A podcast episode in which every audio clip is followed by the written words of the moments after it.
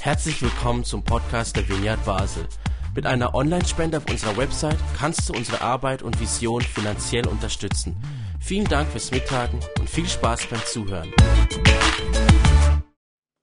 So, hattet ihr eine gute Woche? ja, wir hatten ja letztes Mal Thorsten Dietz bei uns und äh, die Predigt ist manchen vielleicht noch in guter Erinnerung über Glaube im Umbruch und Aufbruch. Und ganz konkret ging es da um Freude und zwar um eine Freude, die nicht so billig ist oder irgendwie aufgezwungen, sondern die so richtig in, in eine Erfahrung von, von Zerbruch und von Tränen da, ähm, hindurch gewonnen wird. Und Michel und ich haben so im Büro gesagt, äh, eigentlich ist das ein cooles Motto. Glaube im Umbruch und Aufbruch, damit können wir uns identifizieren. Warum machen wir nicht gleich die darauffolgenden zwei Sonntage auch unter äh, diesem Slogan? Und ähm, so kommt es, dass auch eben am Tag der offenen Tür Michel über Barmherzigkeit im Umbruch und im Aufbruch sprechen wird.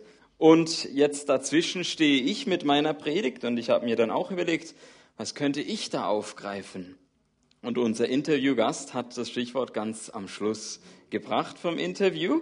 Ich möchte nämlich über einschalten, zack, Freiheit im Mitgestalten von Politik und Gesellschaft sprechen. Und ähm, es wurde schon gesagt, den Titel äh, den ich da äh, drüber geschrieben habe. Wir protestieren. Und da ist natürlich die Frage, äh, was ähm, bedeutet das, wenn wir uns speziell im Sinne von Jesus, dem wir nachfolgen, von dem wir fasziniert und begeistert sind, wenn wir in diesem Sinne Politik und Gesellschaft mitgestalten wollen.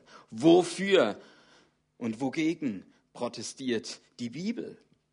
Und natürlich denke ich dann auch ganz konkret an die bevorstehenden Wahlen. Wenn ich die SRF-App äh, irgendwie durchgucke, sehe ich, es gibt fast kein anderes Thema mehr. Eidgenössische Wahlen. Ich als Auslandschweizer warte schon auf das Wahlkuvert. Es ist noch nicht eingetroffen. Ich kann nicht hier äh, wählen, sondern in Bern. Und, aber ich kann mir schon mal Gedanken machen, bevor ich da Namen aufschreiben kann auf die Listen.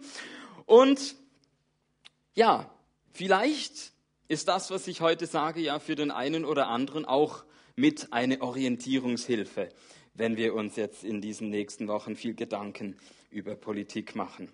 Und ich möchte aber ganz woanders einsteigen. Und zwar möchte ich euch von einer Erfahrung erzählen.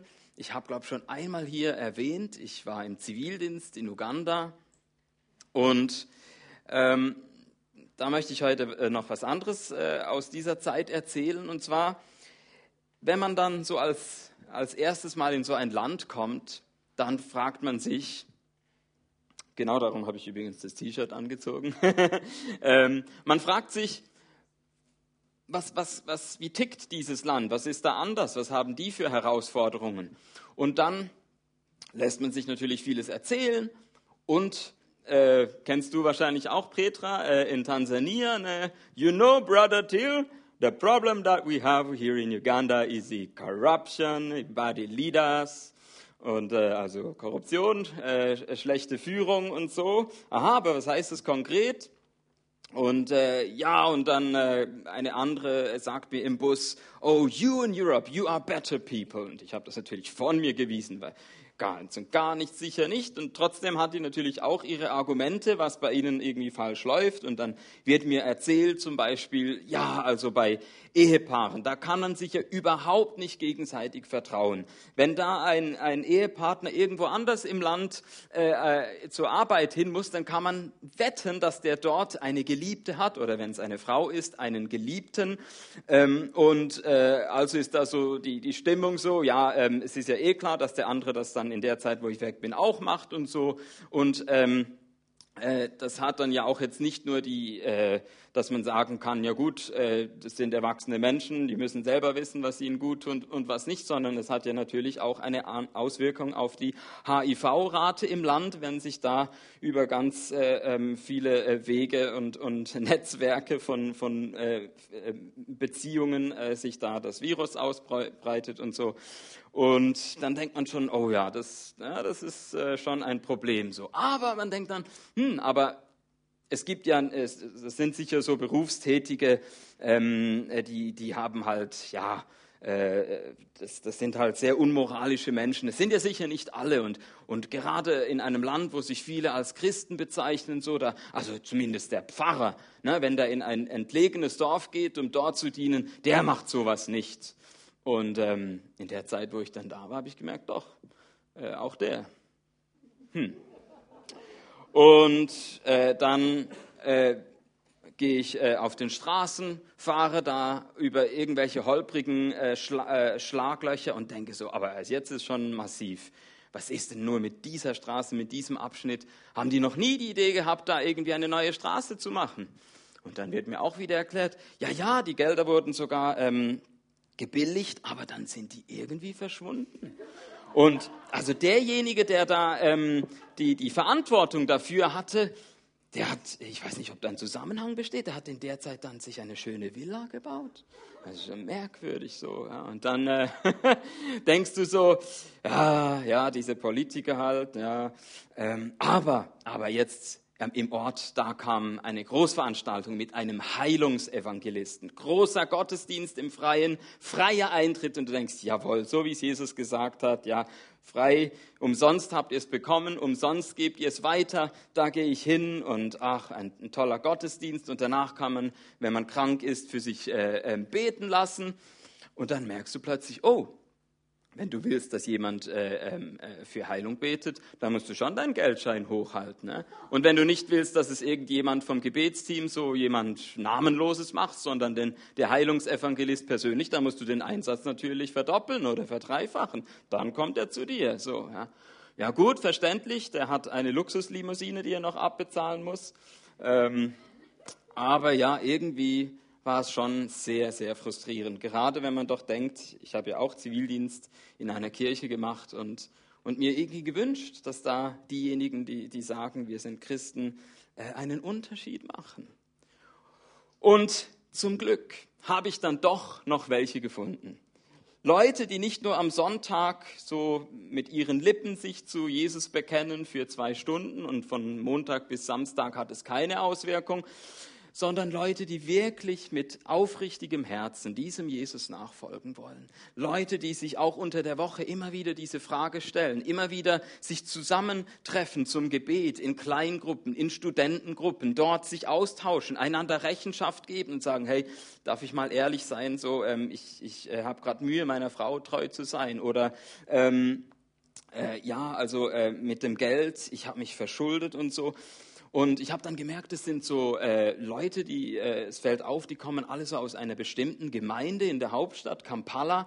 Und in dieser Gemeinde gibt es äh, ganz viele tolle Sachen, die die da machen. Dann gibt es zum Beispiel, gerade wenn es ums Geld geht, gibt es irgendwie ähm, die Möglichkeit da zu lernen, wie mache ich ein Budget, damit ich äh, das irgendwie im Griff habe. Und dann gibt es äh, viel Ehrenamtliches, was da passiert. Viele Leute äh, ganz selbstlos gehen in ein Waisenprojekt äh, ähm, und äh, sind zum Beispiel äh, junge Männer der Gemeinde, die dann vielleicht zwei, drei Stunden dort spielen oder was vorlesen oder ich weiß nicht, was sie da machen, ähm, einfach, äh, dass diese ähm, Waisenkinder mal die Erfahrung von haben, wenigstens zwei bis drei Stunden, da ist jemand wie so eine Vaterfigur ähm, für mich und der kümmert sich, der interessiert sich für mich.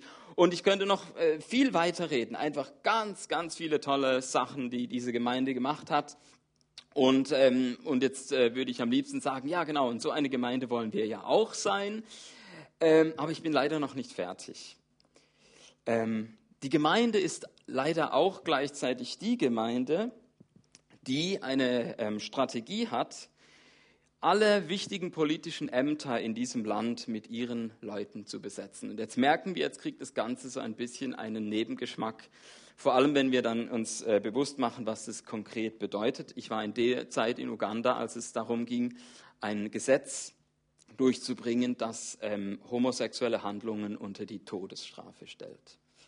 Und natürlich haben auch zum Glück Christen aus aller Welt gesagt, nee, macht das nicht und so, seid ihr verrückt. Und äh, es war aber wirklich so, gerade eben auch in dieser Gemeinde war das in ihrem Verständnis, die haben das natürlich nicht Anti-Gay Legislation, sondern Pro-Family äh, äh, Legislation genannt. Das klingt natürlich dann besser, ähm, aber das war eigentlich äh, da dahinter. Also das war ganz dieses Verständnis, wir besetzen diese Position im Land und drücken dann unsere christlichen Werte, das, was wir darunter verstehen, allen anderen im Land auf. Und das nicht nur jetzt für die äh, Community von den Homosexuellen, auch für die Minderheit der Muslime im Land. Ähm, für die könnte man natürlich fragen, äh, und wie wäre so die Aussicht, wenn alle im, äh, politischen Ämter im Land durch Leute von dieser Gemeinde besetzt sind? Äh, wäre das dann auch für dich cool? Ah, wahrscheinlich nicht so. Und das ist sozusagen jetzt dieser Einstieg in, in meine Gedanken, denn ich möchte zwei Dinge unterscheiden. Es gibt wie zwei Wege, wie wir, wie, wie, wie Protestieren im Sinne von Jesus aussehen kann, wie Mitgestalten von Politik und Gesellschaft aussehen kann. Und ich denke eben, dieser eine Weg ist der Weg, ich würde das nennen, der Weg über ein System. Ja? Es gibt ein Oben und ein Unten. Und wenn man oben ist, dann kann man über ähm, staatliche Gewalt etwas äh, über dieses System äh, äh, bestimmen, ähm, eine Mehrheit dafür bekommen. Und ähm, wir merken, dass dieser eine Weg äh, etwas ist, was in unseren Demokratien auch manchmal das ist, was am Schluss nur noch übrig bleibt. Dass es in Demokratien eben nicht um das ganze Volk geht, sondern dass es darum geht, dass eben man äh, irgendwie versucht, äh, so Politik zu machen, dass man irgendwie am Drücker ist und dann gibt es irgendwelche Minderheiten und die sind dann nicht mehr gefragt. Was ist also der andere Weg, das, was ja diese Gemeinde zum Glück auch begriffen hat, wie es äh, äh, aussehen kann? Und da würde ich sagen, da geht es nicht um einen äh, Weg über das System, sondern ein Weg über Vision. Hm, es gibt eine Vision und es ist eben, würde ich sagen, eine Vision von Freiheit. Eine Vision, wo ich sage, ich erlebe diese Freiheit, ein, ein gewisses Recht und davon profitiere ich auf dem Jesusweg genauso wie meine muslimische Nachbarin und mein atheistischer Nachbar. Und ich denke, wenn wir auch in der äh, gegenwärtigen Zeit erleben, wenn wir so in Europa gucken, was in manchen Demokratien so passiert, da brauchen wir dringend eine Wiederbelebung von diesem Visionanteil. Denn ich denke, unsere Demokratien setzen sich aus diesen zwei Dingen zusammen. Es ist nicht vermeidbar. Es gibt dieses Oben-Unten-System. Ähm, und äh, da ist, würde ich sagen, die Demokratie meine bevorzugte Form von all diesen Oben-Unten-Systemen. Ähm, und dann ist Demokratie zu einem anderen Teil, im besten Fall eben auch sehr viel Vision. Vision von einer Freiheit. Und ähm, das äh, möchte ich unter anderem auch daran zeigen, ähm, dass wir ja, äh, wenn wir an das System denken, sehr klar benennen können, wo das herkommt. Ne? Athen, Griechenland, da haben sie das irgendwie erfunden. Wenn man da natürlich genauer hinschaut, merkt, ah ja, da war es aber noch nicht so, dass da irgendwie äh, Sklaven oder Frauen mit einbezogen waren. Das war natürlich eine sehr exklusive Angelegenheit gewisser Männer. Aber man muss hier irgendwo anfangen. Trotzdem ist ja die Frage, wo kommt denn das her, dass wir heute in unseren Demokratien eben eine möglichst große Teilhabe von allen möglichen äh, haben wollen. Und das kommt eben nicht aus Athen. Woher? Denn da müssen wir ein bisschen weiter südlich gehen, ein bisschen weiter östlich und dann sind wir in Jerusalem. Dort ist die Geschichte von Freiheit schlechthin zu Hause.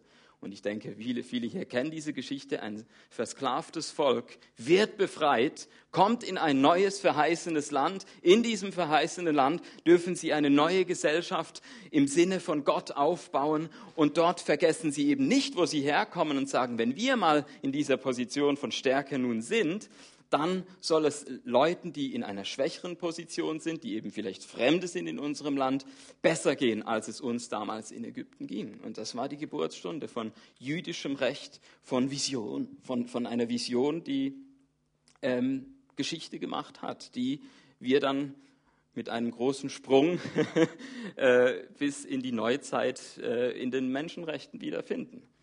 Ähm, und natürlich ist mir bewusst, auch da in äh, Jerusalem, äh, damals, als das entstand, und äh, äh, da war das eine monarchische Angelegenheit oder sogar eine theokratische Angelegenheit. Ich will das also jetzt auch nicht einfach als egalitäre Demokratie verkaufen. Und ich bin ja auch noch nicht fertig, denn nicht nur die fünf Bücher Mose sind in Jerusalem beheimatet, sondern zum Beispiel auch dieser Satz hier. Jesus sagte, gebt dem Kaiser, was des Kaisers ist, und Gott, was Gottes ist. Und das war ja die Antwort auf so eine Fangfrage von seinen Gegnern. Sollen wir als Juden diesem ungerechten römischen Reich Steuern bezahlen? Und Jesus hat natürlich sofort gemerkt, seine Gegner, denen ging es gar nicht um Gerechtigkeit. Denen ging es darum, die waren ein bisschen money-minded. Ja? Die wollten äh, äh, natürlich Jesus dafür instrumentalisieren, dass er ihnen äh, zugesteht, ja, ja, seid, äh, behaltet das Geld eng an euch und gebt diesen blöden Römern nichts davon. Und da hat Jesus gesagt, nee, das, das, äh, da mache ich nicht mit. Also ist die Frage, was hat denn Jesus genau äh, eigentlich damit sagen wollen? Ja, wir ist ja schon ein wichtiger Satz. In der Lutherbibel gehört sie zu denen, die, die fett sind. So, ja? Und ähm, äh, nach der Reformation ging es ja dann auch nicht mehr lange und dann hatten wir diese moderne Trennung von Kirche und Staat. Und da wird natürlich dieser Satz gerne als Vorläufer davon äh, gezeigt. Und ich würde aber jetzt nochmal genauer fragen wollen, ja, was heißt denn jetzt, also gerade wenn wir sagen Kirche und Staat oder religiöse Institutionen, was ist da jetzt genau die Verhältnis, in, in welchem Verhältnis sollen die, wenn es nach Jesus geht, zueinander stehen? Und Jesus hätte ja es so verstehen können. Ja, also, ja, ja, jetzt die Römer sind da, ich anerkenne das, so wie in Frankreich, so ähm, Religion darf noch so im Privaten eine Rolle spiele. Ja, also der, überall herrscht der römische Kaiser, nur nicht im jüdischen Herzen. Da, da, da, da, da darf Gott noch regieren. und, und im Haus oder im, im Tempel so. Ja. Aber ich glaube, so hat es Jesus nicht gemeint. Hat es dann umgekehrt gemeint. Ne? Also überall herrscht Gott. Und dann gibt es diese Ausnahme, diese römische Verwaltung. Da hat Gott sich irgendwie in seiner Macht selbst beschränkt und gesagt, ich habe den Menschen nun mal die Freiheit gegeben, so einen äh, Unsinn zu machen, wie diese Römer es gerade tun. Ne? Also man muss sich ja schon äh, äh, überlegen, diese Römer haben eigentlich geschafft, dass eine, eine überschaubare Zahl von äh, Patrizierfamilien, damit die in Saus und Braus leben konnten in Rom, musste eine geografisch unglaublich großes Gebiet und die Menschen darin schuften und äh, ähm, äh, Steuern bezahlen und so. Also Gott hat das irgendwie zugelassen. Und Jesus hält sich aber aus diesem Oben-Unten-System, mit diesem Satz nimmt er sich raus und sagt, ähm, ja, tatsächlich, im jüdischen Herzen beginnt's Dort soll es anfangen mit Gottes Herrschaft, aber nicht dort bleiben. Es soll sehr wohl in alle Sphären der Gesellschaft hinausgehen. Aber es geht eben nicht über staatliche Gewalt und Unterdrückung oder irgendwie so, sondern wir haben keine anderen Waffen als das Wort, innere Überzeugung, Menschen, die sich anstecken lassen von dieser Vision. Und so sagt Jesus also einerseits, gebt dem Kaiser und seinem von oben nach unten System das, was ihr ihm schuldig seid. Zahlt die Steuern. Und wir könnten heute ergänzen, geht wählen. Tut alles, was zu euren staatsbürgerlichen Pflichten gehört. Jesus sagt aber auch, Gott und seine von innen nach außen Vision verliert dadurch kein bisschen an Priorität für euch. Ja, es gibt Fälle, wo ihr ihm mehr gehorchen müsst. verweigert dann aber eher den Militärdienst als die Steuern. So hätte es die alte Kirche zumindest verstanden. Jetzt, wenn ich äh, heute in die christliche Szene schaue, dann kann ich so zwei Pole ausmachen. Na, es gibt am einen Ende so die, die haben, ähm, würde ich sagen, zu wenig Distanz zu diesem ganzen politischen Geschehen. Ja, die sehen dann sofort, oh, da, äh, ja, hier geht's Bachach, hier, hier, hier die, die Gesellschaft und oh, da ist Untergang und oh, aber jetzt diese Partei, die hat eine einfache Lösung. Ja, genau, das ist das Programm. Wir, die müssen wir wählen. Äh, alle, hallo, alle Christen, wählt diesen Kandidaten hier, weil, ja, ja, also, ja gut, vielleicht nicht alles, aber diesen einen Punkt, das ist doch das, was für uns Christen auch wichtig ist. Ja? Und jetzt müssen wir den allen wählen, damit der die Mehrheit bekommen kann und, ähm, Gut, wenn jemand dann in der Minderheit ist und äh, das nicht so toll findet, äh, hat halt Pech gehabt so. Also Kompromisse ist doch Blödsinn. Jetzt müssen wir einfach da mal durchregieren können mit diesem christlichen Wert oder so. Und dem gegenüber am anderen Pol würde ich sagen, gibt es vielleicht so diejenigen, die haben zu viel Distanz zu der Öffentlichkeit. Die sagen sich dann eben, ja, also ähm, eigentlich geht es mir nur darum, möglichst äh, ein, zu, auf ein Minimum reduzieren zu können, was ich an Verpflichtungen habe. Äh, haltet mir den Staat vom, vom Leib äh, und so und, und ich gehe entweder gar nicht wählen oder ich wähle halt die, die, die äh, eigentlich keinen konstruktiven Beitrag für das Miteinander in der Gesellschaft leisten oder so. Ähm, also äh, soll mir niemand kommen mit Gesellschaftsverantwortung oder so. Und Jetzt kann man sich ja mal überlegen, äh, ich weiß nicht, wo ihr jetzt so eure Tendenz habt, äh, zu welchem der beiden Pole. Und ähm, wie so oft ist natürlich die Wahrheit äh, irgendwo in der Mitte. Und ähm, das auch soziologische Untersuchungen unterstützen das übrigens. Stichwort Zivilgesellschaft. Das ist dieser Bereich zwischen dem Individuum und dem Staat. Also der Staat wird oft überschätzt. Es ist tatsächlich so, wenn es um gesellschaftliche Veränderungen geht, dass es viel wichtiger ist, was in diesem Zwischenbereich passiert. Und ähm, man kann natürlich dann auch sagen, ja gut, und äh, das ist ja äh, die Steilvorlage für ähm, äh, Parteien, die sich in der politischen Mitte verorten. Und die wird natürlich dann sagen, äh, willkommen bei uns, wir stehen zwischen den Extremen. Aber so einfach ist das natürlich dann auch nicht. Und jetzt äh, tue ich natürlich unserem Gast sicher Unrecht, wenn ich das sage. Äh, in der Mitte zu stehen, das kann ja auch manchmal einfach bedeuten, uns fehlt es an Fantasie, wo es hingehen könnte. Und demgegenüber ist die Bibel ein sehr fantasievolles Buch. Unermüdlich protestiert sie gegen jegliche Angepasstheit an die gegenwärtige Mehrheitskultur. Und es fällt ihr dabei auch nicht nur Weltflucht und Verweigerung ein, sondern wirklich eine visionäre Alternative. So, und jetzt muss ich ein bisschen auf die Zeit schauen. Ähm, ich wollte ähm, da noch ein bisschen äh, weiter ausholen, aber ich kürze jetzt ab, denn ähm, ich habe ja versucht, so diese Vis biblische Vision mal so ein bisschen in Wahlkampfsprache zu übersetzen. ähm, und ihr werdet natürlich überrascht sein, wo ich da fündig geworden bin. Ähm, und zwar, äh, ähm, genau, wenn das jemand entziffern kann, äh, das ist Hebräisch, das ist der Anfang eines Buches, wo ihr wahrscheinlich nicht erwarten würdet, dass ich ausgerechnet dort gesucht habe. Es ist das Buch der Psalmen. Und denkt, oh, und genau, weil wir natürlich äh, uns äh, eigentlich denken, so Gebete und Lieder, das hat ja mit Politik nichts zu tun. Ja? Aber ähm, damit unterschätzen wir die Psalmen gewaltig. Diese Lieder sind sehr politisch, wenn man sich das mal bewusst macht.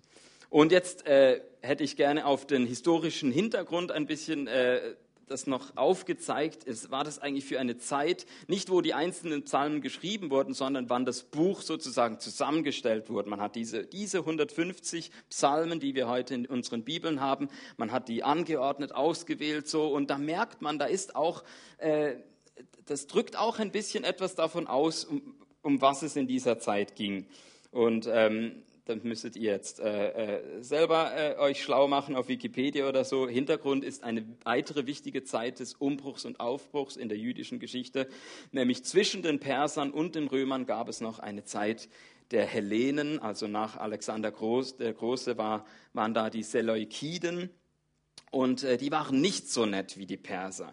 Sondern da war sehr stark dann, dass man äh, äh, ähm, wieder gedacht hat, Gott, es kann es doch nicht sein. Du hast mal so toll angefangen mit uns und jetzt seit Jahrhunderten warten wir auf diesen Messias, auf die Einlösung deiner Versprechen, dass es wieder äh, eine Befreiung gibt von gerade diesen äh, ähm, Herrschern, die äh, den Tempelschatz ausrauben und, und sogar versuchen, da ein Zeus-Heiligtum draus zu machen.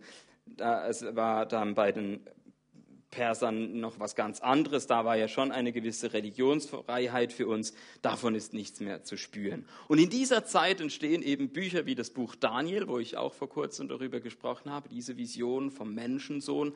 Aber eben auch, es wurde wieder top aktuell in den Gebeten und Liedern immer wieder diesen Namen David zu bringen. Nicht aus Nostalgie und ach, es war so schön in der Vergangenheit mal, sondern eine Zukunftsvision von so einem Messias da ist Gott doch noch nicht fertig. Und so komme ich zu dieser ersten Parole, Erinnerung statt Verwirrung. Und äh, in Psalm äh, 89, Vers 50 heißt es, Herr, wo ist deine Gnade von einst, die du David geschworen hast, in deiner Treue? Und jetzt ist es eben so, es geht hier nicht um irgendwie so ein adligen äh, Geschlecht, wie die Hohenzollern oder so, die sagen, ja, früher, da hat uns das und das und das gehört und so und jetzt haben wir das nicht mehr. Ähm, das ist ja dem Rest der Gesellschaft eigentlich ein bisschen egal, ähm, sondern es ging darum, äh, hier war ein Königtum plötzlich nicht mehr da, was für ganz Jerusalem und insbesondere für die Armen eine wichtige Rolle gespielt hat. Denn bei all den Schwächen, die das auch hatte, war mit diesem Königtum immer dieser Gedanke der Gerechtigkeit verbunden. Eben diese Befreiungsstory, dieses Recht für die Fremden im Land, dieses äh, Recht für Leute, denen es ging wie damals den Israeliten, die als Asylsuchende kamen, als ähm, äh, Leute, die äh, Zuflucht gebraucht haben, äh, die vers Vertriebene waren. Und ich denke, das ist eine Möglichkeit, wie wir unseren Beitrag als Christen in dieser Gesellschaft auf den Punkt bringen können. Wir, wir wollen solche sein, die in einer wirren Zeit, wo, wo Leute irgendwie äh, ratlos sind und dann halt ein bisschen, weiß nicht, äh, ähm, die Verwirrung nur noch verstärken mit vielleicht irgendwelchen ähm, drohenden Szenarien und, und weiß nicht was. Wir, wir wollen Leute sein, die, die, die nicht vergessen haben, die sich an diese Story erinnern von Freiheit und Gerechtigkeit. Und die dann, wenn dann eben eine Partei kommt, du hast es gesagt, ne, die lieber einen Stacheldraht um die Schweiz machen würde, dass wir da sagen, ja, Moment, es ist eben nicht einfach eine Verletzung von irgendwie äh, der gebotenen Neutralität für einen Kirchenvertreter, dass, sich, dass der sich dazu nicht äußert, sondern es ist zutiefst in der DNA von unserer Story, von der Bibel her, dass sie sagen, nee, wenn es um diese Frage geht von, von ähm, ähm, Nächstenliebe, im Besonderen auch im Sinne von Fremdenliebe, da können wir nicht verhandeln. Das ist für uns essentiell. Aber das ist nur eine Art, wie man äh, das ausdrücken kann. Ich habe noch eine zweite. Und der zweite Spruch ist Gelassenheit statt Besorgtheit. Und da in Psalm 2, Vers 1, also man sieht eben dadurch, es ist wirklich ganz am Anfang, wurde das zusammen mit Psalm 1 an den Anfang gestellt, so wie als Vorwort für das Buch. Ähm, ist eine ganz wichtige Thematik. Warum toben die Völker und murren die Nationen so vergeblich? Und es ist ja schon interessant und besorgniserregend auch, was so weltpolitisch im Hintergrund abläuft. Ähm, ich habe auch mal so gegoogelt, ne, die Ängste der Schweizer und auch die Ängste der Deutschen. Ähm, so ist eigentlich recht ähnlich. So äh, neben dieser Einwanderungsproblematik gibt es da halt schon auch eben äh, diese, diese aktuelle ähm, Politik. Was, was da so läuft, das, äh, es wird auch oft Donald Trump genannt. Ähm, so, das macht den Leuten Angst und Sorge. Und äh, sicher auch nicht zu Unrecht. Und trotzdem ist die Frage, was, was ist aus der Sicht der Psalmen dazu zu sagen? Und ich denke, ähm, aus, der Psalmen, aus der Sicht der Psalmen kriegt man so eine gewisse Distanz zum Geschehen, eine gesunde Distanz, würde ich sagen, wo man sagt, ja, Großmächte kommen und gehen. Kartenmaterial veraltet aufgrund neuer Grenzverläufe. Die Statistik über die ethnische Zusammensetzung verändert sich. Solche Entwicklungen sind nicht zu verhindern. Sie können höchstens gebremst oder beschleunigt werden. Und sie können entweder mit viel Panik äh, begleitet werden, und davon erwarten wir uns natürlich keinen positiven Effekt, oder sie bringen uns, und das würde ich sagen, das ist direkt eine Anfrage, wenn wir bei uns diese Ängste und Sorgen spüren, ist da eigentlich eine Rückfrage an uns drin. Wie steht es um deine innere Freiheit? Bringt dich das vielleicht dazu, dass du mehr dich von nichts und niemand anderem abhängig machst als allein von Gott? Dass so wie wir es im Lied Fels gesungen haben, alles erschüttert werden kann, während wir dann durch all diese Krisen hindurch auf festem Grund stehen. Und dann als letzter Versuch, äh, die Botschaft der Königspsalmen in so einen ähm, äh, Spruch zu bringen, Kontemplation statt Aggression. Und mein Beispiel wäre Vers 8 vom Psalm 20. Jene verlassen sich auf Wagen und Rosse, also im kriegerischen Sinn gemeint, wir aber denken an den Namen des Herrn, unseres Gottes.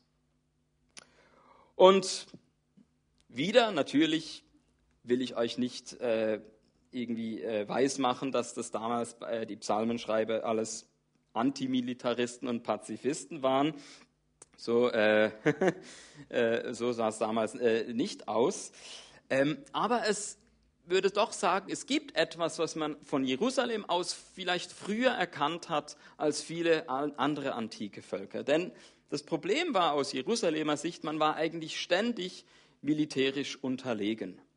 Das heißt, wenn die Ägypter, die Assyrer, die Babylonier, wer auch immer da alles kam, äh, wenn man gegen die irgendwie äh, was entgegenhalten wollte, dann wusste man, mit militärischer Power schaffen wir das nicht. Da musste es noch eine andere Kraft geben.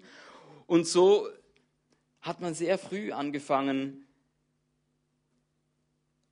wenn es einen Kampf gab, den nicht nur als einen Kampf zwischen Menschen aus Fleisch und Blut zu verstehen, sondern, und das wird natürlich dann im Neuen Testament noch deutlicher, hier geht es um einen geistlichen Kampf. Und Gott kann diese Kraft sein, hinter dem man sich ver, äh, verbergen kann, wie hinter einem Schild, wie in einer Festung, wie in einer Burg. Davon singen dann die Psalmbeter immer wieder. Gott, du bist eben dieser äh, Schutz für mich. Und ich denke, auch heute brauchen wir geistlich kämpfende Persönlichkeiten, die diesen himmlischen Helfer klar vor Augen haben. Ja. Ähm, das würde ich sagen, das wäre doch mal was Besonderes unter all diesen geblendeten möchtegern Rettern, die äh, vor Kriegslüsternheit, äh, weiß nicht, nur so strotzen und äh, von denen vor allem die Waffenindustrie was hat und sonst niemand. Das wären also meine drei Gedankenanstöße. Ich weiß, das äh, war auch wieder sehr schnell durch viele Gedanken hindurch. Aber wichtig war mir, unser Beitrag als Christen geht nicht so sehr über dieses System, von oben nach unten irgendwie christliche Werte durchzudrücken, sondern Gott vertraut uns eine Vision an, eine, die von innen nach außen geht und die eben vielleicht so äh, äh, bena äh, konkreter benannt werden könnte. Dass wir diejenigen sind, die in eine Welt der Verwirrung diese Vision hineintragen im Sinne einer Erinnerung. Dass wir in einer Welt voller Besorgtheit eine Gelassenheit ausstrahlen. Dass wir in einer Welt voller Aggression zuerst mal zurückstehen, auf Gott schauen. Vielleicht hat Gott andere Lösungen als Dinge mit staatlicher oder militärischer Gewalt durchzusetzen? Wie könnte es aus den Augen Gottes vielleicht gelingen? Und vielleicht ist da auch schon ein Gedanke von Diplomatie dann vielleicht drin. Ähm, immer schwierig natürlich, Dinge ins Alte Testament zurückzutransportieren, die sehr moderne Gedanken sind. Aber ich würde sagen, gerade auch bei den Psalmen ist vieles angelegt wo wir heute froh sein dürfen, gerade in der Schweiz in einem Land zu leben, wo jetzt im internationalen Gleich, ich vergleiche, ich sagen würde, kriegen wir es doch eigentlich noch ganz gut hin. Aber ich denke, die, es ist keine Selbstverständlichkeit, dass unsere Demokratie auch in der Schweiz äh, eine lebendige Demokratie mit so einer Freiheitsvision bleibt und nicht, wie es, man, man es bei anderen Demokratien beobachten kann, zu so einer leblosen, zu einem kalten System versteinert äh, plötzlich äh, sich entwickelt. Und ja, das äh, war sozusagen, äh, äh, ähm, also ich gründe jetzt keine Partei, ihr könnt mich auch nicht wählen, aber ähm, so viel zu meinen Gedanken. Und ähm, ich würde nun die, die Band bitten, sie hat noch ein äh, Schlusslied. Ähm, und Jesus, ich danke dir, dass du uns diese Vision anvertraut hast, dass du ein Gott der Liebe ist, aber nicht eine Liebe, die, die, die uns erdrücken soll, die äh, Menschen ungefragt aufgezwungen wird. Du bist gleichzeitig ein Gott der Freiheit, da ist Raum.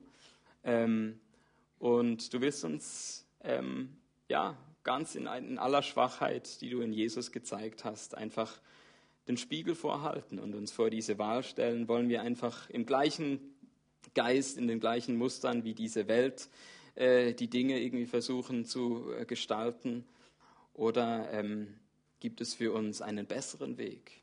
Und schenk uns, dass wenn wir jetzt äh, in diese Zeit von eidgenössischen Wahlen gehen, aber auch darüber hinaus, wann immer uns wir in, in äh, gesellschaftlicher Hinsicht engagieren wollen, dass du uns da inspirierst mit äh, neuer Vision, dass du uns erinnerst an die Königspsalmen, wie sie in einer Zeit des Umbruchs und Aufbruchs den Blick auf dich gerichtet haben und da Lösungen gefunden haben, die ähm, Lösungen sind, die in der Verlauf der Geschichte Erfolg gezeigt haben, von denen wir vieles heute verdanken, was damals ein Pioniergeist war, ist heute für uns Teil dieser freiheitlichen Demokratie. Und wir danken dir dafür, dass wir da eine Segenslinie sehen dürfen, die von Jerusalem aus zu uns hier in die Schweiz gekommen ist und in alle Länder, die äh, Freiheit und Menschenrechte hochhalten. Und Jesus, wir bitten, dass wir diese Liebe und Freiheit von dir neu entdecken dürfen und sie unser Denken verändert, verändert unser Handeln Amen.